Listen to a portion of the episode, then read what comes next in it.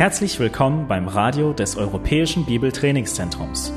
Unser Anliegen ist, dass der folgende Vortrag Sie zum Dienst für unseren Herrn Jesus Christus ermutigt.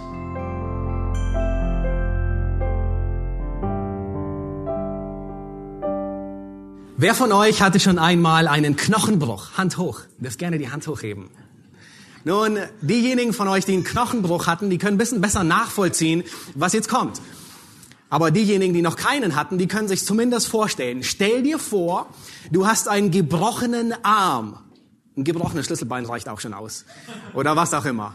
Und du müsstest mit einem gebrochenen Knochen in den Boxring steigen und einen Kampf beginnen und im Kampf kämpfen. Nun, allein schon der Gedanke tut wahrscheinlich den meisten weh. ähm, allein schon in den Boxhandschuh reinzusteigen ähm, mit einem gebrochenen Arm ist unmöglich. Es, es, es ist schmerzhaft und es tut weh.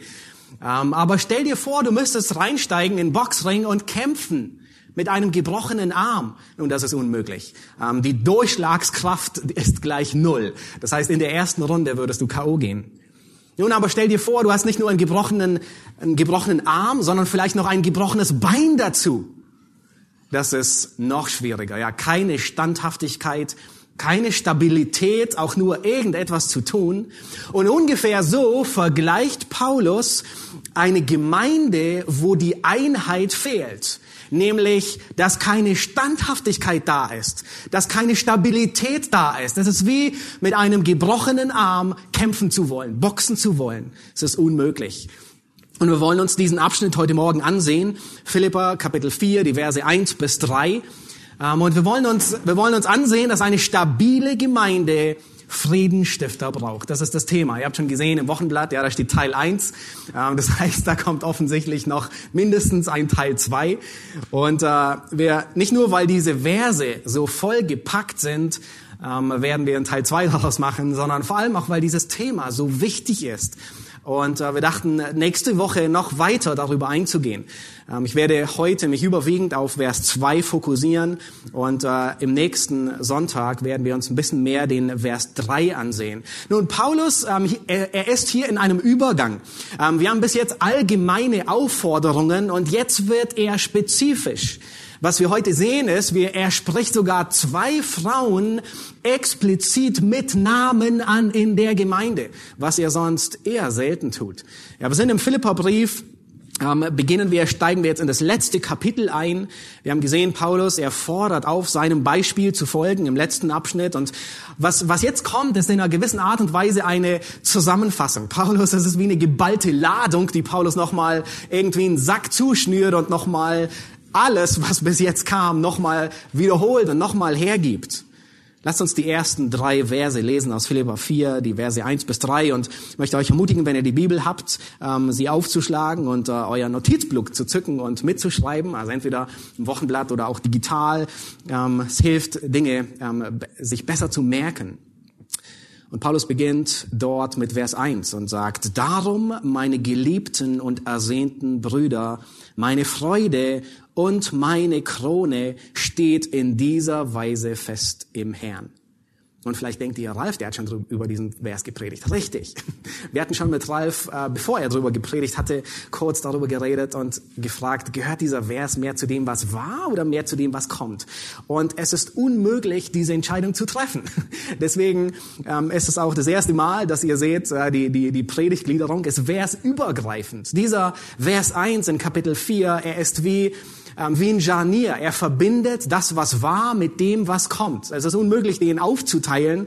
Und da stimmen tatsächlich die viele Kommentatoren, die stimmen überein und sagen, ähm, er gehört sowohl zu dem, was war, bis Kapitel 3, als auch zu dem, was kommt. Und was Paulus hier sagt, ist, er, er ermutigt und er erinnert sie noch einmal. Er appelliert an sie und sagt, meine geliebten Brüder, meine Freude, meine Krone. Und dann sagt er, steht in dieser Weise fest im Herrn. Und jetzt folgt eine Aufzählung, wie sie feststehen. Ja, wir halten im Hinterkopf diesen, dieses Bild von einem Ringkampf, von einem Boxkampf. Nun, wie stehe ich fest im Boxkampf, um siegreich zu sein? Und nun nennt er einige Dinge. Der erste Aspekt, den er nennt, ist Einigkeit. Lass uns die Verse zwei und drei ne-, lesen. Und dort sagt er, ich ermahne Evodia und ich ermahne Sintüche, eines Sinnes zu sein im Herrn. Und ich bitte auch dich, mein treuer Mitknecht, nimm dich ihrer an, die mit mir gekämpft haben für das Evangelium samt Clemens und meinen übrigen Mitarbeitern, deren Namen im Buch des Lebens sind. Und dann geht es weiter. Freut euch im Herrn alle Zeit. Ja, ja diese Verse, die kommen noch. Wir freuen uns auf die besonders. Aber diese Aufzählung, die Paulus hier macht, von Vers 2 bis Vers 9 ist, ähm, wie stehen wir fest als Gemeinde? Nun, wie sind wir, wie haben wir Durchschlagskraft? Wie sind wir standhaft? Und erst, das erste Merkmal ist Einigkeit, Einheit zu haben. Das zweite Merkmal, folgt dann, das ist Freude. Das dritte Merkmal ist die Naherwartung, wo Paulus dann sagt, der Herr ist nahe. So, das vierte ist, ist ähm, Vertrauen, wo er sagt in Vers 6, sorgt euch um nichts, sondern ähm, ich bringe alle Probleme im Gebet vor Gott. Richtiges Denken, aktives Umsetzen. Ja, all das sind Aspekte, die aber noch kommen. Das erste Merkmal von Standhaftigkeit im Ring, im Kampf ist Einheit zu haben, nach Einheit zu streben. Nun, er nennt, Paulus, er nennt hier diese beiden ähm, Frauen, wir kennen sie bis jetzt noch nicht.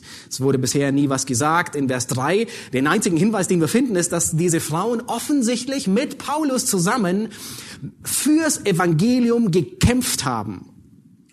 Das ist ein Begriff, das ist ein athletischer Begriff, gekämpft und äh, in der Regel wird der für Gladiatorenkämpfe äh, beschrieben und wir können uns vorstellen, zwei Frauen, die Gladiatorenkämpfe mit Paulus zusammen ausfechten, Seite an Seite.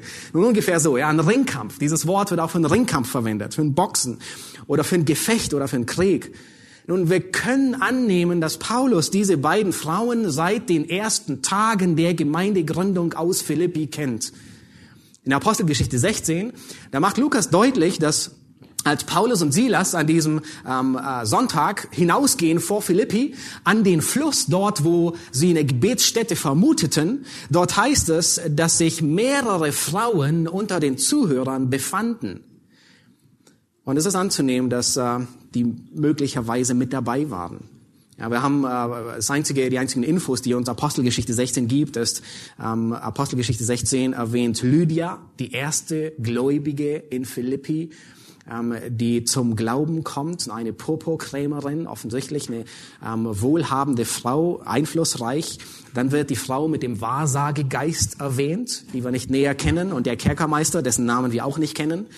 Und es ist gut möglich, dass Evodia und Syntyche in den ersten Tagen zum Glauben gekommen sind und mit Paulus zusammen evangelisiert haben. Paulus sagt, sie haben mit mir gekämpft fürs Evangelium. Sie waren nicht passive Beobachter, sondern sie waren Mitstreiter. Nun, sie haben wahrscheinlich nicht gepredigt mit Paulus, aber sie standen an vorderster Front in der ersten Reihe mit Paulus kämpfend. In der griechischen Kultur war es damals üblich, dass Frauen in, in, in mehreren Bereichen tätig waren. Sie, sie, zum Teil waren sie in der Geburtshilfe tätig, zum Teil haben sie Zeremonien mit Pubertierenden durchgeführt, zum Teil waren sie an Beerdigungen beteiligt oder an anderen Riten. Und wir wissen nicht, wo, wo diese Frauen tätig waren, aber sieht so aus, dass sie ihre Beziehungen und ihre Kontakte, die sie hatten, in, dass sie in dem Umfeld, wo sie waren, evangelistisch gedient haben und das genutzt haben für das Evangelium. Vielleicht ähnlich wie Lydia, ähm, die Popo-Händlerin, die das Evangelium mit ihren Kunden teilte, mit ihren Geschäftspartnern. Ja, beim Verkauf am Markt lud sie ein für den Gottesdienst am Sonntag. Und wir sehen hier zwei Frauen, die mit Paulus gekämpft haben. Nun, wer sagt, dass das Christentum Frauen degradiert, der hat keinen blassen Schimmer. Und er, und er sieht vor lauter Bäumen den Wald nicht. Paulus, er hatte viele Mitarbeiterinnen, die mit ihm in den ersten Reihen gekämpft haben. Hier wird Evodia und Syntyche genannt. Aber es sind andere tapfere Frauen wie Priscilla, wie Phoebe. Ich war überrascht, wie groß diese Liste ist von Frauen, die mit Paulus gekämpft haben. Maria, Tryphena, Tryphosa, Persis, Julia, die Schwester von Nereus, die Mutter des Rufus, Appia und noch viele Frauen, die mit ihm gedient haben. Nun, das ist eine große Freude. Ähm, es ist eine große Freude, in der Gemeinde zusammen zu dienen. Männer oder Frauen, ob jung oder alt. Das haben wir gestern gesehen in der ECG, ähm, dass äh, selbst die Jungen mitgeholfen haben beim Abwasch. Und das ist eine große Freude, einfach eine Ermutigung, wenn man sieht, alle ziehen dieselbe Last und gehen voran. Ob in unterschiedlichen Diensten, ob in Kinderstunde, ob in Buchhaltung, in der Technik. Ich meine, in so unterschiedlichen Arbeiten, die wir als Gemeinde haben. Oder selbst, ob es nach dem Gottesdienst mit dem Wischmopp ist. Ja, Seite an Seite zu dienen, unabhängig. Ob Mann oder Frau, unabhängig, ob jung oder alt, unabhängig von unserer Herkunft. Nun, diese Frauen, die haben zusammen gekämpft nun, sie haben nie geplant, dass sie irgendwann mal gegeneinander antreten. Sie waren immer im selben Team. Sie hätten sich nie vorgestellt, dass sie auf einmal aneinander geraten. Und es macht sehr deutlich, dass eine bestehende Einheit keine Garantie ist für eine immerwährende Einheit. Ich denke, es ist besonders für uns wichtig zu wissen. Nun, wenn mal eine Einheit da war, heißt es nicht, ups, sie war doch da, ist sie verschwunden? Tatsächlich. Es ist möglich. Eine, eine einmal dagewesene Einheit, das wissen wir alle, aus der Familie, aus der ähm, Ehe, aus, aus unterschiedlichen Bereichen, garantiert nicht eine immerwährende Einheit, sondern wir müssen sie aktiv bewahren. Nun, wir wissen nicht, worin der Konflikt bestand hier zwischen den beiden Frauen. Wahrscheinlich eher nicht theologischer Natur. Vielleicht war es persönlich, vielleicht betraf es irgendwie den Dienst in der Gemeinde. Vielleicht wollte der eine das auf die eine oder auf die andere Art und Weise machen. Aber offensichtlich ist der Grund für die Auseinandersetzung belanglos und nicht wichtig. Warum? Paulus, er würde ihn sonst ansprechen. Und er würde sagen, nun, du bist falsch, du erst, und ihr müsst in diese Richtung gehen. Offensichtlich ist der Grund unwichtig. Es wird nur gesagt, dass sie uneins waren. Offensichtlich war diese Uneinstimmigkeit, diese Unstimmigkeit sogar öffentlich bekannt in der Gemeinde. Und Paulus, er spricht sie öffentlich an in einem Brief. Nun stellt euch vor, Epaphroditus, er kommt mit diesem Brief ähm, zurück in die Gemeinde nach Philippi und alle freuen sich auf Post von Paulus und sie sitzen Sonntagmorgen im Gottesdienst und die beiden Frauen sind nicht vorgewarnt und sie lesen den Brief und er kommt langsam zu Ende und dann steht dort, Evodia. Und bei ihr gehen die äh, Ohren stellen sich auf. Ähm, ich ermahne dich. Und Sündliche. Nochmal die Ohren spitzen sich. Ich ermahne dich. Offensichtlich war diese Auseinandersetzung der ganzen Gemeinde bekannt und es war schon eine Weile im Gange. Wahrscheinlich hat Epaphroditus Paulus davon berichtet, als er bei ihm war und äh, ihm gesagt, wie es zu Hause aussieht. Nun, leider war es sogar eine Auseinandersetzung zwischen zwei gestandenen Säulen der Gemeinde. Nun, es waren hier nicht ein Ungläubiger, der in die Gemeinde hineinkommt und irgendwie Unfrieden erzeugt. Es waren nicht irgendwie Babys im Glauben, ähm, die gerade Kleinkinder, die lernen, mit ihren Spielzeugen klarzukommen. Nein, sondern es waren gestandene Säulen, vielleicht Bereichsleiter. Es waren vielleicht ähm, solche, auf die man hinaufsieht, solche, die den Dienstbereich organisieren. Paulus sagt, sie haben mit mir gekämpft. Sie waren vermutlich von der ersten Stunde dabei. Und das macht sehr deutlich, dass Uneinheit tatsächlich auch reife, gottesfürchtige, Gläubige betreffen kann. Sogar solche, die vielleicht über 15 Jahre gläubig sind. Und wenn wir davon ausgehen, dass sie von der ersten Stunde dabei waren, dann waren sie 15 Jahre gläubig, als Paulus diesen Brief schrieb. Selbst die reichsten Gläubigen können selbstsüchtig werden und in Konflikte verwickelt werden. Und wir dürfen nicht denken, dass das uns nie treffen kann. Ich glaube, ihr genießt wahrscheinlich alle wie ich auch ähm, die Gemeinschaft und die Harmonie und die Einheit. Und dennoch müssen wir auf der Hut sein. Wir dürfen nicht denken, nun dieser Wind, der wird uns nie erwischen. Ähnlich wie dem Virus. Dürfen nie denken, es wird uns nie treffen.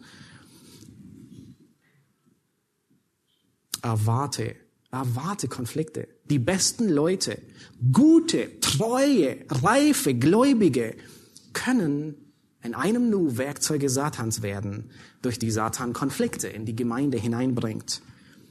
Und wenn wir uns an Menschen orientieren wenn wir uns an Menschen festhalten, dann erschüttert uns das und geht uns durch Mark und Bein. Und das ist der Grund, warum wir uns nicht an Menschen orientieren dürfen, sondern immer an Christus. Es gibt keine perfekte Gemeinde, keine sündlose Gemeinde. Und vielleicht raube ich euch eure Vorstellung, auch wir werden keine Ausnahme bilden. Aber wir wollen uns vorbereiten. Wir wollen die Gesinnung, die Paulus hier beschreibt, anziehen. Wir wollen als Gemeinde in einer Atmosphäre des Friedensstiften sein und eine schaffen.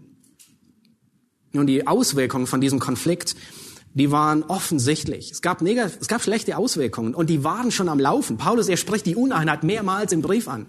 Und die erste Auswirkung, die, die wir über an jeder Ecke sehen, ist, die Freude der Gemeinde ist dahin. Und wozu führt ein Konflikt? Die Freude geht den Bach runter. Und es war der Fall.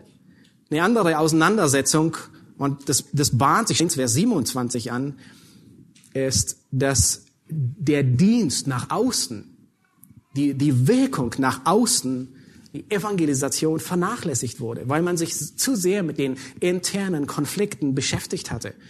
Und die Uneinheit, die blieb nicht lange verborgen. Uneinheit, die bleibt nie lange verborgen. Vielleicht erinnert ihr euch noch, als ihr Kinder wart und ähm, man ganz genau wusste, wann die Eltern uneins sind. Auch wenn man keine fliegenden Fetzen gesehen hat. Ähm, aber man hat sofort gemerkt am Umgang, dass es weniger herzlich ist, am Tonfall, an manchen, manchmal nur an einem Wort, vielleicht ein bisschen scharfes, bissige Nebenbemerkung. Nun, woher kommt, woher kamen die Konflikte? Woher kamen die Konflikte von Evodia? Nun, Paulus, er spricht sie nicht direkt an und er sagt nicht, hier sind sie. Aber er spricht sie zwei Kapitel vorher an. Dem Abschnitt, den Ralf vorhin gelesen hat, schlagt Kapitel 2, Vers 3 auf und dort sagt Paulus, woher der Konflikt kommt. Dort sagt Paulus, Philippa 2, Vers 3, tut nichts aus Selbstsucht oder nichtigem Ehrgeiz, sondern in Demut achte einer den anderen höher als sich selbst. Jeder schaue nicht auf das Seine, sondern auch auf das des anderen. Das heißt, die Uneinigkeit, wo kommt sie her? Aus Selbstsucht. Jakobus formuliert es sehr treffend in Jakobus 4, Vers 1. Und er stellt sogar die Frage und sagt, woher kommen Kämpfe und Streitigkeiten unter euch? Und er beantwortet sie. Er sagt, kommen sie nicht von den Lüsten, die in euren Gliedern streiten. Nun, vielleicht erinnert ihr euch an den letzten Familienausflug, den ihr hattet. Der, Morgen, der Samstag oder Sonntagmorgen oder was, oder Ferientag, er begann mit einer tollen Einheit und Harmonie bis das erste Kind oder wer auch immer eingeschnappt war, weil er nicht bekommen hat, was er wollte oder was er meinte verdient zu haben. Nun, da ist eine Partei, die unbedingt etwas will. Und da ist eine andere Partei, die etwas anderes will oder genau das nicht will. Und nun kommen diese zwei Wünsche kollidieren miteinander. Beide prallen aufeinander. Nun, das ist noch kein Desaster, sondern bis jetzt hat lediglich jeder kundgetan, was er sich gerne wünscht. Der Konflikt, der beginnt erst dann, wenn einer oder beide ihren Willen durchsetzen wollen auf Kosten des anderen und den anderen dabei vollkommen ignorieren. Uneinigkeit und Harmonie und, und, und Disharmonie kann nur dort geschehen, wo mehrere Personen sind. Was für eine Überraschung. Haben wir bisher noch nie gedacht. Ein Einzelner, der wird nie ein Problem mit Uneinigkeit haben. Es sei denn, es ist krankhaft und der hat zwei Persönlichkeiten. Aber ein Einzelner, er kann so selbstsüchtig sein, wie es nur geht. Er hat nie ein Problem mit Uneinigkeit. Erst ab dem Moment, wenn eine andere Person in sein Leben tritt, beginnen die Herausforderungen. Erst ab dem Moment, wo jemand anders, wo man etwas anderes teilen muss mit jemandem, beginnt es, weil man nicht mehr das tun kann, was man selbst will. Ja. Wer von euch mit wer von euch Einzelkinder kennt oder manchmal mit denen gespielt hat, der weiß, das ist manchmal herausfordernd. Ähm, sie kommen wunderbar zurecht. Sie spielen und alles ist toll, bis auf einmal ein anderes Kind mit meinen Spielsachen spielen will. Und meistens sind es gute Wünsche, die man sich wünscht. Ja, in der Familie, ich wünsche mir, äh, dass ich diesen oder jenen Film ansehe. Denkt an eure Kinder. Der eine wünscht sich diesen Film, der andere jenen Film. Ähm, oder als Eltern. Wir wünschen uns, dass die Kinder zum Frühstückstisch, am Frühstückstisch nie die Milch verschütten.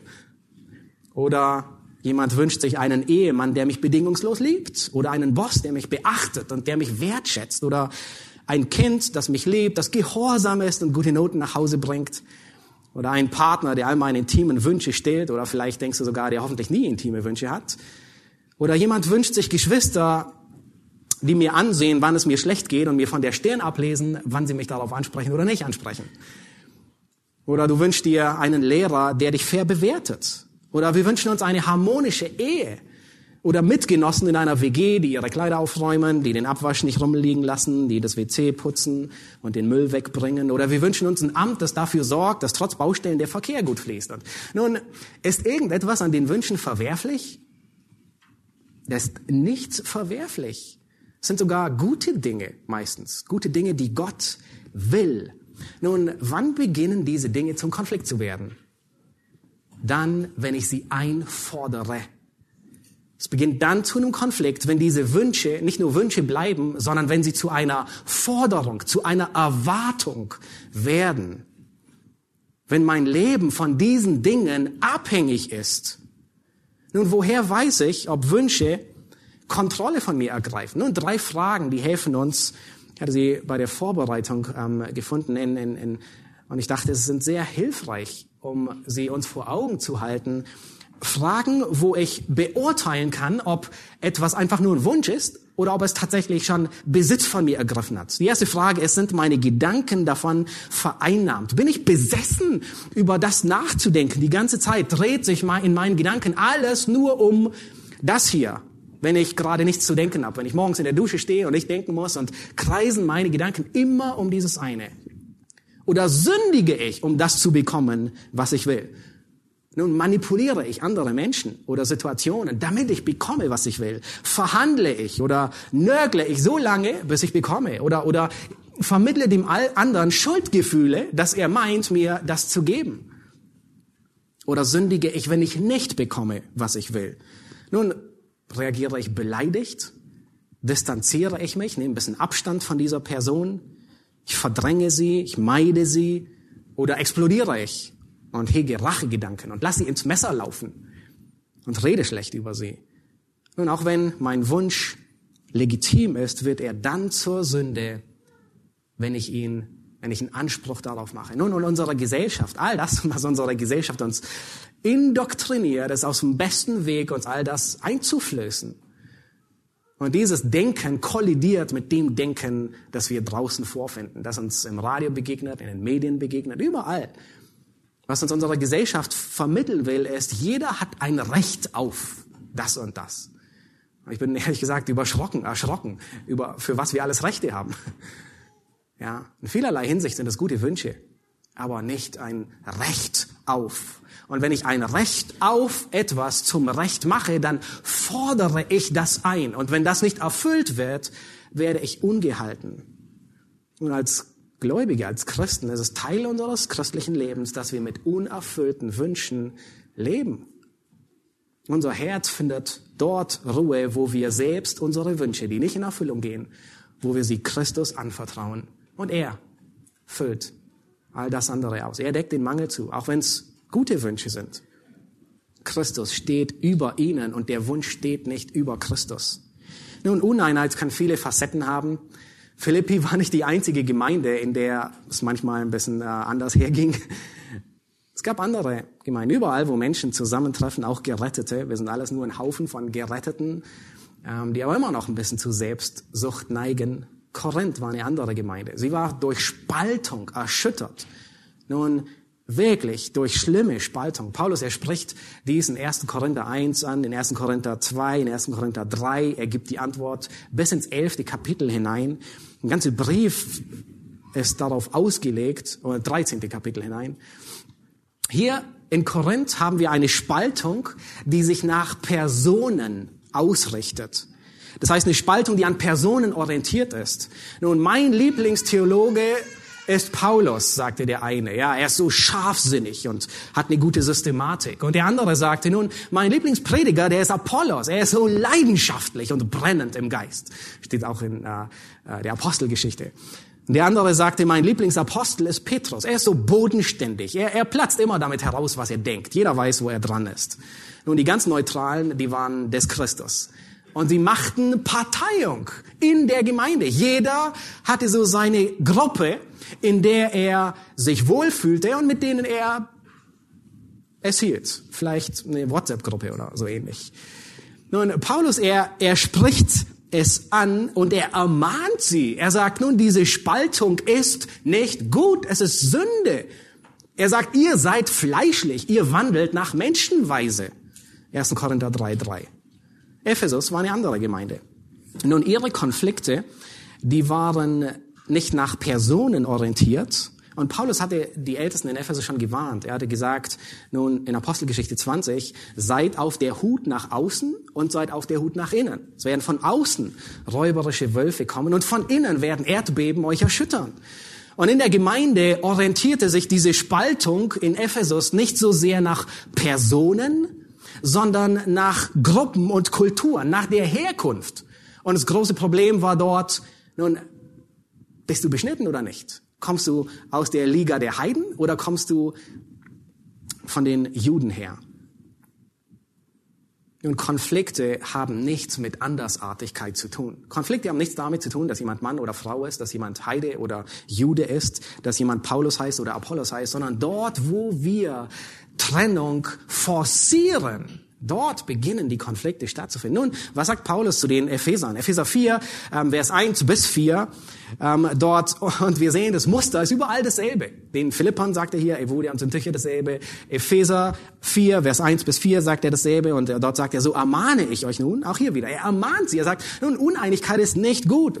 Ich ermahne euch, ich, der Gebundene im Herrn, dass ihr der Berufung würdig wandelt. Sehr ähnlich zu Philippa, wandelt würdig des Evangeliums, ja, 1, Vers 27 zu der ihr berufen worden seid. Und dann sagt er, indem ihr mit aller Demut, mit Sanftmut, mit Langmut einander in Liebe ertragt und eifrig bemüht seid, die Einheit des Geistes zu bewahren durch das Band des Friedens. Ein Leib, ein Geist, wie ihr auch berufen seid, zu einer Hoffnung eurer Berufung. Ein Herr, ein Glaube, eine Taufe, ein Gott und Vater aller, über allen, durch alle und in euch allen. Mein viermal sagt er in allen. Gott ist überall, durch alle. Da ist kein Grund, eine Spaltung hineinzubringen. Aufgrund von Personen, aufgrund von Herkunft, aufgrund von Ansichten. Und wir sind auch in der Gefahr.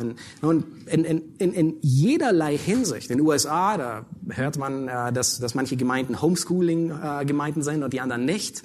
Und man einfach den anderen beurteilt aufgrund seiner Sichtweise und dieselben Sichtweisen gruppieren sich zusammen. Oder dass es Gemeinden gibt, die mehr schwarz sind und Gemeinden, die mehr weiß sind. Oder Gemeinden, die politisch mehr republikanisch sind oder mehr ein bisschen linksgerichtet. Und wir, die Gefahr ist überall da, dass man Dinge in den Mittelpunkt stellt, die nicht in den Mittelpunkt gehören. Kulturen, dass theologische Schattierungen irgendwie in den Mittelpunkt gestellt werden. Wer gleich denkt wie ich, der ist herzlich willkommen. Alle anderen ähm, dürfen die nächste Gemeinde besuchen. Nein, das ist Spaltung hineinzubringen. Und wir müssen achtsam sein. Der ECG, da hatte ich noch da, ähm, davon gehört, dass, dass, dass, dass es Unterschiede gibt zwischen den einen, die BDC gemacht haben oder keine BDC. Oder diejenigen, die in gläubigen Elternhäusern aufwachsen oder nicht aufwachsen. Ja, selbst wenn natürliche Gruppen da sind, so wie wir bei den Ephesern sehen, Juden und Heiden, dürfen wir sie nicht aktiv noch mehr unterstützen und Uneinheit darin hineinbringen. Der ganze Punkt ist, selbst wenn wir Einheit haben heute, dürfen wir, müssen wir wachsam sein und dürfen nicht zulassen, dass, dass der Satan Dinge hineinbringt, Ideen, Gedanken, die dazu führen, dass wir kleine Grüppchen, Parteiungen bilden. Der Kern, der ist immer derselbe. Es geht immer darauf zurück, dass man auf den anderen herabsieht, der nicht so ist, wie ich es mir vorstelle. Der nicht so ist, wie ich bin. Der nicht so denkt, wie ich denke. Der anders ist. Und ich schaue ein bisschen auf ihn herab. Nun wisst ihr, was Paulus dem Ganzen sagt? Wir sind in Kapitel 2 schon durchgegangen. Wie sollen wir den anderen sehen? Also ein bisschen herabsehen, ist okay. Nein, auf den anderen hinaufsehen. Selbst wenn er anders denkt. Sogar wenn er an mir sündigt. Nicht indem ich seinem Vorbild folge, aber indem ich ihn achte und ihm in Liebe sein, auf seinen Fehler aufmerksam mache. Spaltung oder Uneinheit kann daher kommen, dass man Andersartigkeit nicht zulässt, dass man Uniformität erzwingt. Jeder muss so sein wie ich. Es können persönliche oder zwischenmenschliche Ursachen haben. Und vieles kann dazu führen, dass Beziehungen zerbrechen, dass, dass Sünde Verletzungen hervorruft zwischen zwei Geschwistern, vielleicht so wie hier bei Evodia und Syntyche. Uneinheit hat eine riesige Bandbreite und man kann sie gar nicht aufzählen. Es, ist, es beginnt mit Misstrauen, es beginnt mit Unterstellen, es wird über Missverständnisse forciert, über gewisse Eindrücke, die man denkt, der andere hätte sie über mich, über beleidigt sein, über Bitterkeit, über nicht vergeben, über gegenüber jemandem immer schlecht eingestellt, dauernd herum nörgeln und nur kritisieren. Und dann geht es dazu über, dass man tatsächlich schon Spaltung, Parteiung macht, Feindschaft und Streit beginnt. Meistens beginnt es mit Verletzung. Ich wurde verletzt und der andere ist schuld daran. Und wie wir damit umgehen, sehen wir gleich im nächsten Schritt. Aber wir müssen auf der Hut sein. Wir als Gemeinde. Auch wenn du reif bist und du denkst, dass der andere reif ist, auch wenn du eifrig bist im Dienst und schon lange Jahre gläubig bist, kann es tatsächlich geschehen, dass du in Unstimmigkeit gerätst mit jemand anderem. Und wenn wir nicht aktiv und fleißig und umgehend das lösen, dann, dann wird die Entzündung schlimmer. Und diese Entzündung, die wird um sich greifen. In der Medizin muss sie schnell, umgehend behandelt werden. Und niemand von uns will am kommenden Sonntag aufgerufen werden mit Namen, oder? Nun lasst uns weitergehen. Und wir wollen uns das Ziel ansehen, zu dem Paulus die beiden aufruft. Wir haben gesehen, das Problem ist da zwischen den beiden. Das Problem ist Uneinheit durch die Selbstsucht. Und was wir uns jetzt ansehen wollen, ist der zweite Teil, nämlich zu was ruft Paulus sie auf? Was ist das Ziel? Er ruft sie zur Einheit auf durch Vergebung. Nun, was wir, und das, wir sehen hier zweierlei. Auf der einen Seite die Beteiligten, und gleichzeitig, und das werden wir uns dann das nächste Mal, nächsten Sonntag ansehen, da ruft er eine dritte Partei auf, um den beiden zu helfen im Prozess der Versöhnung. Nun lassen wir uns noch einmal Vers 2 lesen. Ich ermahne Evodia und ich ermahne Syntyche, eines Sinnes zu sein im Herrn. Nun, Paulus, er sagt hier nicht, ich ermahne Evodia und Syntyche und so weiter. Nein, nein, nein, er betont jede einzelne. Und im Griechischen ist sogar der Name an erster Stelle. Das heißt, da, da sitzt man im Gottesdienst und der erste Satz ist Evodia. Ich ermahne dich. Syntyche. Ich ermahne dich. Was? Eines Sinnes zu sein im Herrn. Nun, Konflikte, die sind Sünde und sie müssen gelöst werden. Konflikte, sie missfallen Gott. Das heißt, sie zu lösen bedeutet nicht so zu tun, als wäre nie etwas gewesen. Nun stell dir vor, vielleicht erinnerst du dich an deinen letzten Autounfall. Stell dir vor, der Unfall ist geschehen. Ach, und man wünscht sich so sehr ein rückgängig machen, aber es geht nicht und du steigst aus und sagst zu dem anderen, können wir so tun, als wäre nie was geschehen? Ah, es lässt sich nicht rückgängig machen. Die Zeit, die heilt auch nicht die Dellen, sondern macht sie nur noch schlimmer, rostiger.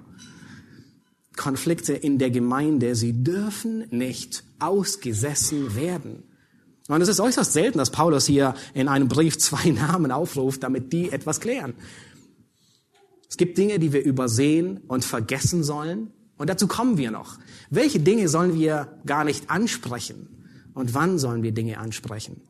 Aber öffentliche oder bekannte Konflikte, Uneinheit darf nicht unterm Teppich gekehrt werden. Das raubt die Freude, es lähmt, es führt zu schlimmerer Parteiung, es raubt die Festigkeit. Nun, eine feststehende Gemeinde ist nicht eine Gemeinde, die nie Konflikte hat. Das ist gar nicht möglich. Sondern es ist eine Gemeinde, die Konflikte zügig löst. Wenn ungeklärte Dinge zwischen dir sind und einer Person, dann, dann möchte ich dich auffordern, bereinige es. Liebe macht den ersten Schritt. Wenn du den anderen liebst, dann gehst du zuerst auf ihn zu. Und ich weiß, dass das, das trifft auf, in der Regel auf niemanden von uns zu. Niemand will es. Aber das ist, was das Neue Testament, wo es uns auffordert. Egal, ob du schuldig bist oder nicht so sehr schuldig. Egal, ob du mehr beteiligt warst an der Herausforderung oder nicht so stark beteiligt bist. Egal, ob du sogar derjenige bist, der verletzt wurde oder der, der verletzt hat. Das Neue Testament fordert uns auf, der Erste zu sein und hinzugehen. Es ist deine Verantwortung, den ersten Schritt zu machen. Auch wenn ich gesündigt habe? Ja, auch wenn du gesündigt hast. Auch wenn an mir gesündigt wurde? Ja, auch wenn an mir gesündigt wurde. Matthäus 5, Vers 23 bis 24 macht es so deutlich, dort heißt es, wenn du deine Gabe zum Altar bringst und dich dort erinnerst, dass dein Bruder etwas gegen dich hat. Und der Kontext davon ist nicht einfach aus dem, aus dem luftleeren Raum hat mein Bruder irgendetwas gegen mich, ja, meine Schnürsenkel gefallen ihm nicht oder ähm, die Farbe meiner Krawatte. Nein, sondern der Kontext ist schon, ich hätte wahrscheinlich an ihm gesündigt. Ich habe wahrscheinlich an ihm gefehlt.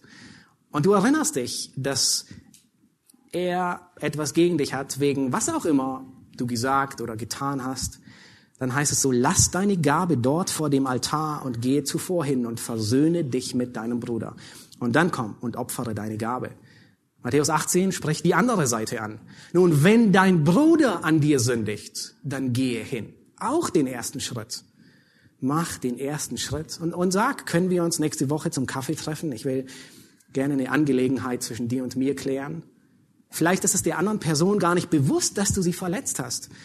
Vielleicht hegst du Verletzungen sogar zu Unrecht. Und es war lediglich ein Missverständnis. Und vor einigen Monaten kam ein Schüler auf mich zu und äh, sagte mir, äh, können wir unter vier Augen reden kurz? Und äh, ich meine, gibt alles Mögliche. Und äh, er sagte mir, nun, mich plagen furchtbare Gedanken gegen dich. Und ich war erschrocken und dachte, uh, was ist los? Er sagte, nun, vor drei Monaten hast du beim Mittagessen einen kurzen Kommentar gesagt, der mich sehr hart getroffen hatte. Und ich komme seither nicht darüber hinweg. Und ich war so dankbar, dass ihr kam und mit ihr geredet habt. Ein guter Freund, ich kenne ihn schon lange. Und wir kennen uns schon lange. Ich habe ihn unterrichtet. Diesmal habe ich ihn gar nicht unterrichtet. Ich konnte mir beim besten Willen nicht, nicht, ich konnte mich gar nicht mehr erinnern an das Gespräch, das ich hatte beim Mittagessen. Ähm, in der Regel versuche ich nicht unbedacht zu reden oder unbegründet. Aber ich war dankbar. Und die Sache konnte geklärt werden. Und ich konnte mich entschuldigen, dass ich ihn unwissentlich verletzt habe. Und äh, ich, ich bin mir bewusst geworden, umso mehr auf meine Zunge zu achten und bin mir dessen umso mehr bewusst geworden, dass ich andere verletzen kann und es gar nicht merke. Und ich bin dankbar dafür, dass er gekommen ist und es gesagt hat. Nun lass Probleme nicht im Raum stehen, sondern löse sie zügig. Und das fällt uns schwer, aber das ist das, was das Neue Testament wirklich uns erwartet. Von nur, das ist Gottes Wille. Epheser 4, Vers 26 sagt, die Sonne gehe nicht unter über eurem Zorn. Das heißt, macht deutlich, wie schnell Dinge geregelt werden müssen. Robert D. Jones, er hat ein Buch geschrieben, äh, über ähm, Frieden stiften, sehr, sehr gutes Buch, leider nur auf Englisch. Und äh, er, er stellt da die Frage und sagt, wie sollen wir auf Konflikte reagieren? Und er nennt drei Dinge. Und äh, du kannst sie dir abschreiben, weil sie wirklich sehr hilfreich sind. Er sagt, Gott ruft uns auf, unsere Konflikte aktiv, fleißig und sofort zu lösen. Das heißt aktiv, das heißt du initiierst, du machst den ersten Schritt. Fleißig, das heißt nicht nachlässig und sofort, umgehend. Und zu was ruft Paulus die beiden auf? Schaut euch das an. Er sagt, ich, ich ermahne, Evodia, ich ermahne dich, und Sündtücher, ich ermahne dich, eines Sinnes zu sein. Nun, Frage, was bedeutet eines Sinnes? Oder was, was ist Einigkeit? Ich habe in der letzten Woche viel darüber nachgedacht, und es ist gar nicht so einfach, Einheit zu beschreiben. Was ist Einheit? Und in der Regel machen wir uns nicht so viel Gedanken, was Einheit ist. Wir merken nur sehr schnell, wenn sie nicht mehr da ist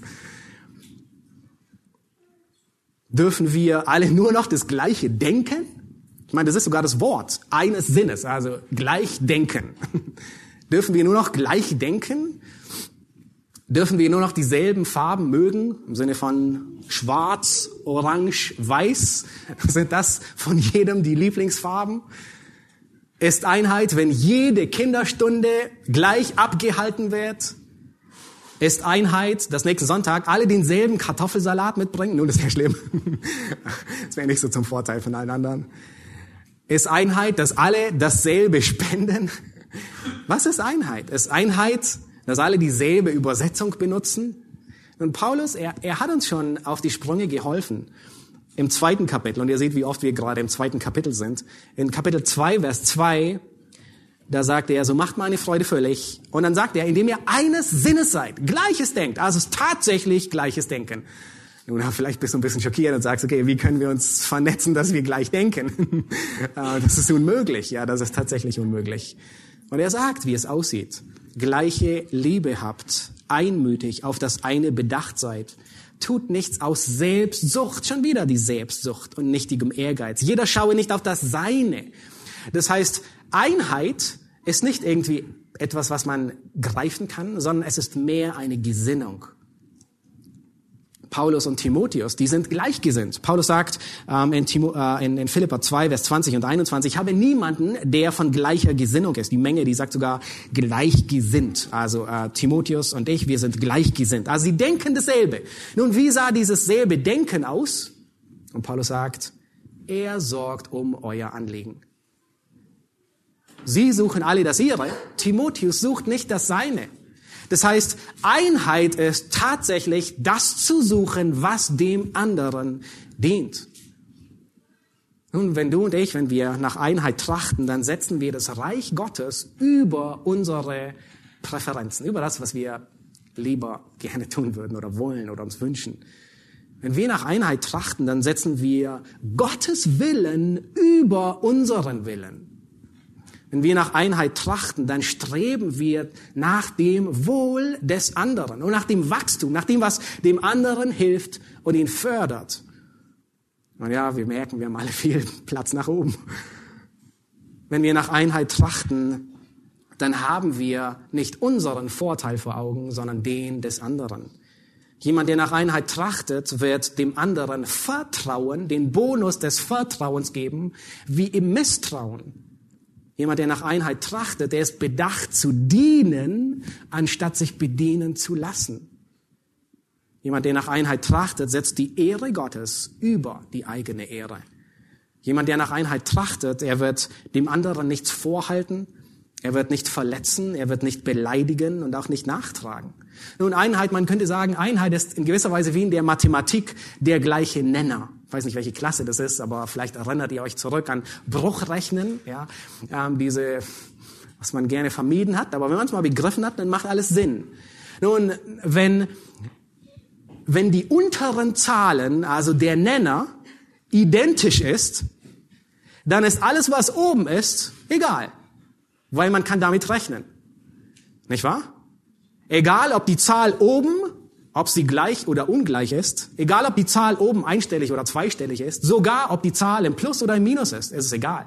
Solange der Nenner identisch ist, kann man damit arbeiten. Man kann rechnen, man kann subtrahieren, multiplizieren, addieren, dividieren. Aber wenn kein gemeinsamer Nenner da ist, dann kannst du mit Zahlen nicht arbeiten. Du kannst nicht zwei Fünftel mit vier Drittel multiplizieren.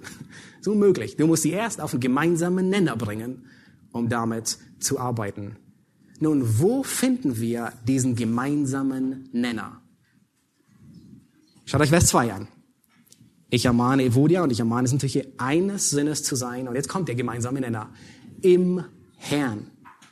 Der gemeinsame Nenner ist in Christus. Im Herrn.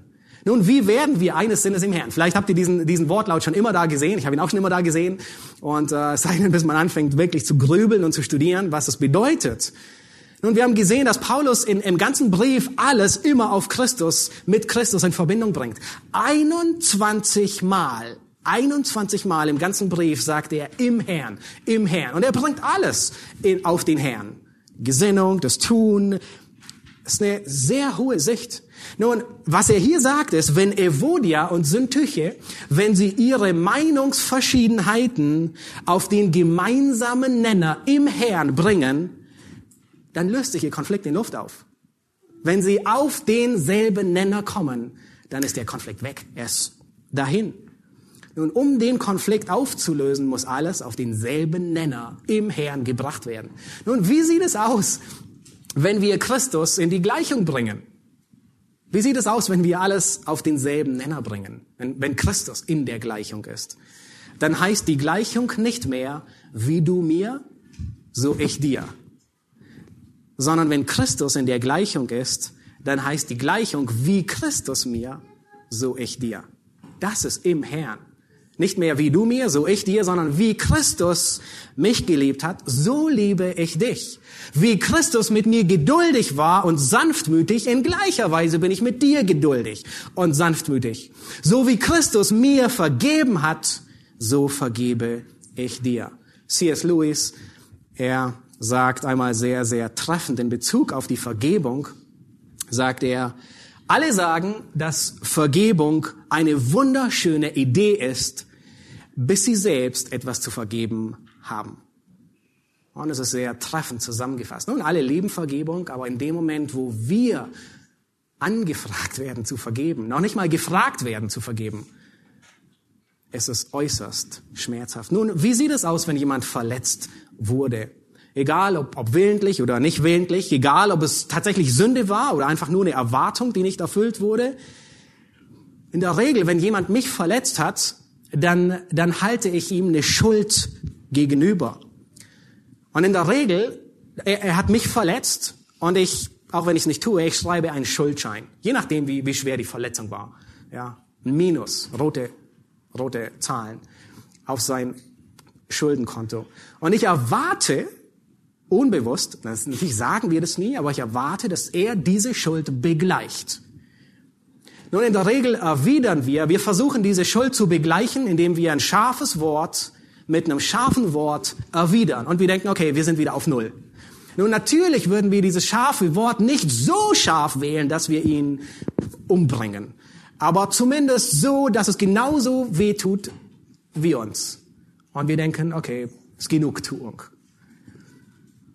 Oder wenn wir nicht aktiv erwidern, dann sind wir passiv in der Erwiderung und wir reagieren beleidigt, wir hegen Groll, wir sind verletzt, wir sind gekränkt und wir tragen ihm die Schuld nach.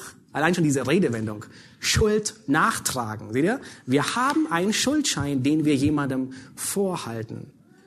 Und dann erwarten wir Wiedergutmachung. Nun, wir erwarten, wenn er diese Verletzung nicht umgehend wieder gut macht, dann nutzen wir Druckmittel, damit er das wieder gut macht.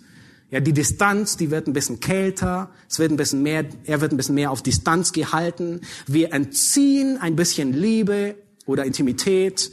Wir entziehen mit der Person zu reden. Wir, nur natürlich alles Notwendige schon, aber alles, was darüber ist, wird weggepackt. Und so üben wir Druck auf, damit der andere es wieder gut macht. Und hier setzt, hier kommt die Vergebung ins Spiel. Hier setzt eben das christliche Prinzip an, das nicht erwidert. Petrus sagt, vergeltet nicht Böses mit Bösem. Und das ist das, das Prinzip, das alles, alles auflöst. Nun, wenn ich die Schuld dem anderen nicht in Rechnung stelle, wer bezahlt sie? Nun ist ein Schuldschein da, ist eine Schuld da? Ja, die ist da. Und wenn er sie nicht bezahlt, dann bezahle ich sie. Und das Gleichnis gebraucht Jesus in Matthäus 18 von dem unbarmherzigen Knecht. Und er erwähnt und sagt, nun, da sind zwei Herren, ähm, äh, da ist, da sind mehrere Diener. Einer ist seinem Herrn 10.000 Talente schuldig. Nun, wer von euch gut in Mathe ist, das sind 20 Jahreseinkommen ist ein Talent.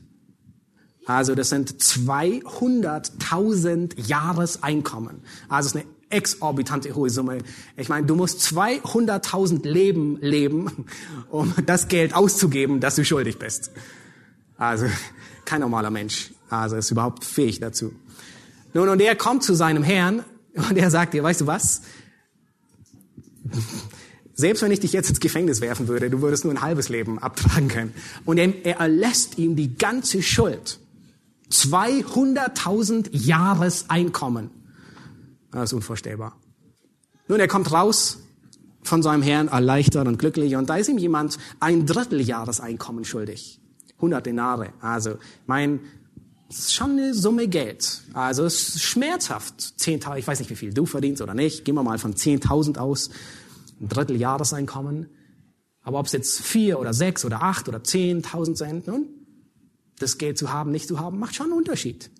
Und er sagt, bezahle, was du schuldig bist. Und er wirft ihn ins Gefängnis.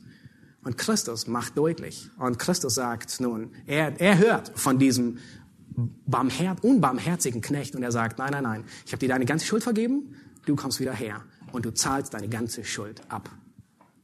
Christus macht so deutlich, dass jemand, der anderen nicht vergibt, selbst wahrscheinlich nie Vergebung erfahren hat.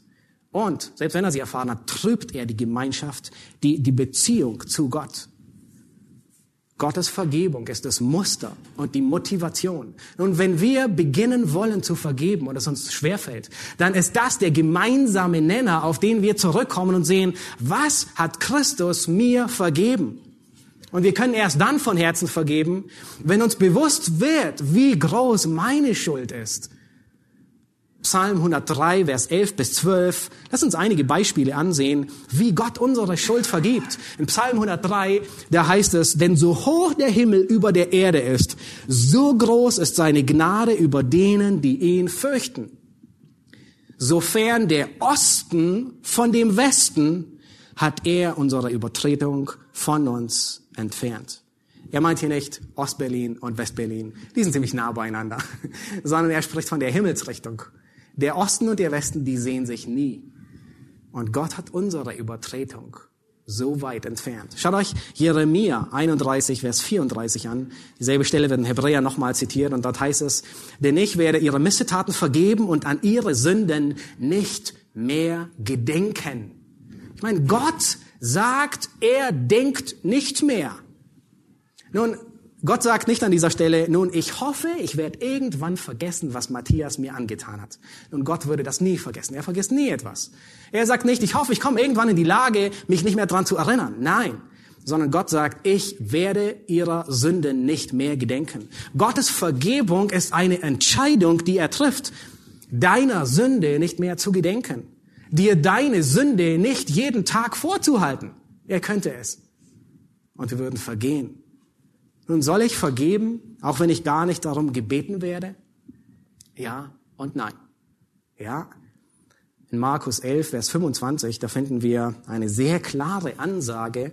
Markus 11, Vers 25, da, da sagt Jesus, und wenn ihr dasteht und betet, so vergebt, wenn ihr etwas gegen jemanden habt. Also wenn du etwas gegen jemanden hast und du betest, sagt Gott, du, du kannst nicht weiter beten wenn du ihm nicht vergibst.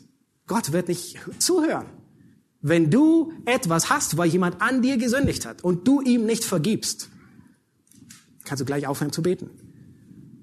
Und dann geht er weiter und sagt, warum? Damit auch euer Vater im Himmel euch eure Verfehlungen vergibt. Wenn ihr nicht vergebt, so wird euch euer himmlischer Vater eure Verfehlungen nicht vergeben. Nun, das sind scharfe Worte, das sind klare Worte, aber das sind Worte, die, die, die nicht etwas von dir erwarten, was du nicht kannst. Durch Christus bist du befähigt, dem anderen zu vergeben. Wenn ich jemandem die Sünde behalte, dann trübe ich die Gemeinschaft zu Gott. Dann führt es zu Bitterkeit. Nun, Bitterkeit ist, wir haben nicht die Zeit, über Bitterkeit viel nachzudenken, aber ähm, eine Redewendung, die ich sehr hilfreich fand, ist, äh, Bitterkeit ist Zorn, der sesshaft geworden ist. Bitterkeit ist etwas, das sich breit macht im Leben. Nun, Zorn ist in der Regel auf eine Aktion gerichtet. Da geschieht mir etwas und ich bin zornig zurück. Bitterkeit ist, wenn es mehrmals geschieht und ich nicht gegen die Verletzung zornig bin, sondern gegen die ganze Person zornig bin. Und wenn wir nicht vergeben, macht sich Bitterkeit breit. Ich muss meine Seite der Verantwortung übernehmen. Nun, in Lukas 17, da wird schon deutlich gemacht, dass selbst wenn ich ungefragt dem anderen vergebe, selbst wenn er mich gar nicht bittet, dass ich ihm vergebe, muss ich ihm vergeben, haben wir bis jetzt gesehen. Aber das bedeutet nicht, dass die ganze Sache geritzt ist und er sich gar nicht mehr dafür verantwortlich macht. Nein, Lukas 17, Vers 3 ist der nächste Abschnitt, da heißt es, wenn aber dein Bruder gegen dich sündigt, so weise ihn zurecht. Und achte darauf, was, was Jesus hier sagt. Er sagt, wenn es ihn reut, so vergib ihm.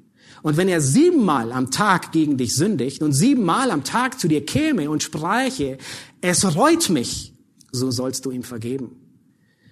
Nun, wie verstehen wir das? Auf der einen Seite sehen wir, ich muss vergeben, auch wenn ich gar nicht gefragt werde. Und gleichzeitig wird hier gesagt, ich vergebe, wenn ich darum gebeten werde. Wie, wie kriegen wir das zusammen? Nun, wir kriegen es damit zusammen, dass wir unseren Teil der Verantwortung übernehmen. Das heißt, indem ich ungefragt dem anderen vergebe, befreie ich mich von Bitterkeit. Dadurch lasse ich nicht zu, dass in mir Bitterkeit wächst.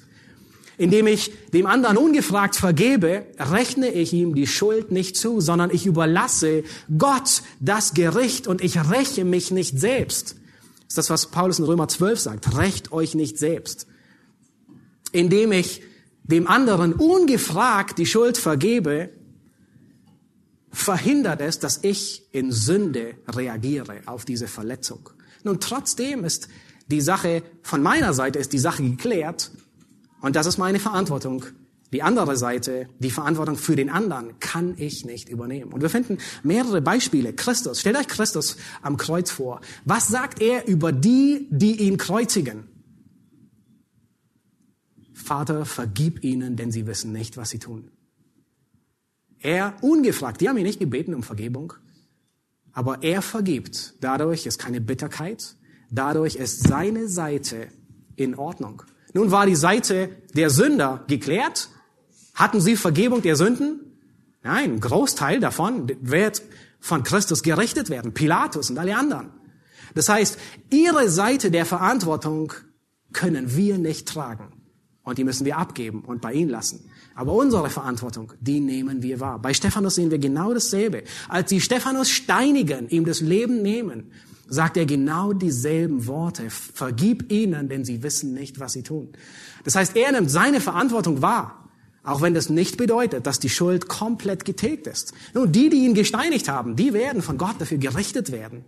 Aber von seiner Seite ist Klarheit gegenüber ihm und er ist offen für Versöhnung und gegenüber Gott. Er rechnet den anderen das Böse nicht zu. Nun, Vergebung ist kein Gefühl, ich fühle mich danach, dir zu vergeben. Auch wenn wir manchmal, die Gefühle, die kommen meistens, die stellen sich ein, sondern es ist eine Entscheidung. Vergebung ist nicht eine erzwungene Reaktion, so wie bei unseren Kindern. Wenn sie einen Streit, einen Konflikt hatten, wie heute Morgen, vergibst du dem anderen. Es bleibt mir anders übrig, als ihm zu vergeben. Ich muss. Es ist nicht erzwungen, auch wenn wir gerne ein bisschen nachhelfen. Vergebung spiegelt das Wesen Gottes wider. Vergebung geschieht nicht automatisch. Es ist nicht so, dass du einen Dauerauftrag an Vergebung hast und, und der einfach so weitergeht. Nein. Du musst aktiv dem anderen vergeben, ständig neu. Ich entscheide mich, die Übertretung des anderen zuzudecken. Ich entscheide mich, keinen Groll zu hegen. Ich entscheide mich darüber, nicht mehr zu brüten über dies oder jenes, wie er es gemeint haben könnte. Ich entscheide mich, keine Rachegedanken zu hegen. Ich entscheide mich, keine Forderung mehr zu haben, keinen Schuldschein mehr. Er steht nicht mehr in meiner Schuld. Ich habe die Strichliste ins Feuer geworfen. Ich entscheide mich, den anderen wegen seinem Fehlverhalten nicht mehr weiter zu bestrafen ihm die Liebe zu entziehen, die Zuneigung zu entziehen, die Kommunikation zu entziehen und was auch alles wir entziehen können. William MacDonald, der formuliert es sehr sinngemäß einmal so, er sagt, Bitterkeit erwächst aus dem Gefühl, ungerecht behandelt zu sein. Nun, Paulus, er, er bringt Evodia und Syntyche wieder zusammen hier. Ähm, und äh, das nächste Mal werden wir sehen, wie er seinen Mitknecht auffordert, ihnen zu helfen. Und wir wollen eine Gemeinde sein mit einer Atmosphäre der Einheit und der Vergebung. Nun, das heißt nicht, dass niemand sündigt. Ähm, wahrscheinlich, vielleicht hast du dich heute Morgen schon geärgert über jemanden, wie auch immer er, was auch immer getan hat. Nein, nein, wir werden noch viel miteinander zu tun haben. Aber das heißt, dass wir dem anderen vergeben nach dem Maße, wie Christus uns vergeben hat. Und das führt zu einer festen Gemeinde. Das führt zu einer stabilen Gemeinde. Und so begegnet Paulus den, der Parteiung, die so zerrüttet war in Korinth, mit den Worten in 1. Korinther 13, Vers 4 bis 7, das sind die letzten Verse, mit denen ich dann auch schließen will. Und wir sehen überall hat Paulus dasselbe Rezept, dasselbe, dasselbe Vorgehen, dasselbe Muster. Er sagt, die Liebe ist langmütig. Was hilft in einer zerrütteten Gemeinde? Vergebung und Liebe. Die Liebe ist langmütig, sie ist gütig, sie neidet nicht, sie prahlt nicht, sie bläht sich nicht auf. Vor an mir wurde Unrecht getan und der andere ist boshaft und, und, und man pustet sich nicht auf. Vers 5, sie ist nicht unanständig. Sie sucht nicht das ihre. Kommt uns das bekannt vor? Sie sucht nicht das ihre aus dem Philipperbrief? Identisch. Sie lässt sich nicht erbittern. Sie rechnet Böses nicht zu. Nun, das ist einfach anders ausgedrückt, wie sie vergibt. Sie freut sich nicht an der Ungerechtigkeit. Sie freut sich an der Wahrheit. Sie erträgt alles sie glaubt, alles sie hofft, alles sie erduldet, alles. Nun, nächsten Sonntag werden wir uns mehr auf Vers 3 fokussieren und wir werden sehen, dass Frieden stiften bedeutet nicht nur, dass ich mit anderen Frieden habe, sondern und keinen Konflikt mehr habe, sondern ich gehe einen Schritt weiter und helfe anderen, die eine heraus eine Auseinandersetzung haben. Und wir werden uns die Zurechtweisung ansehen, den dritten Schritt, Hilfe durch andere. Wann sollen wir Sünde zudecken? Wann sollen wir Sünde ansprechen? Wie können wir Friedenstifter werden, um anderen zu helfen? Amen.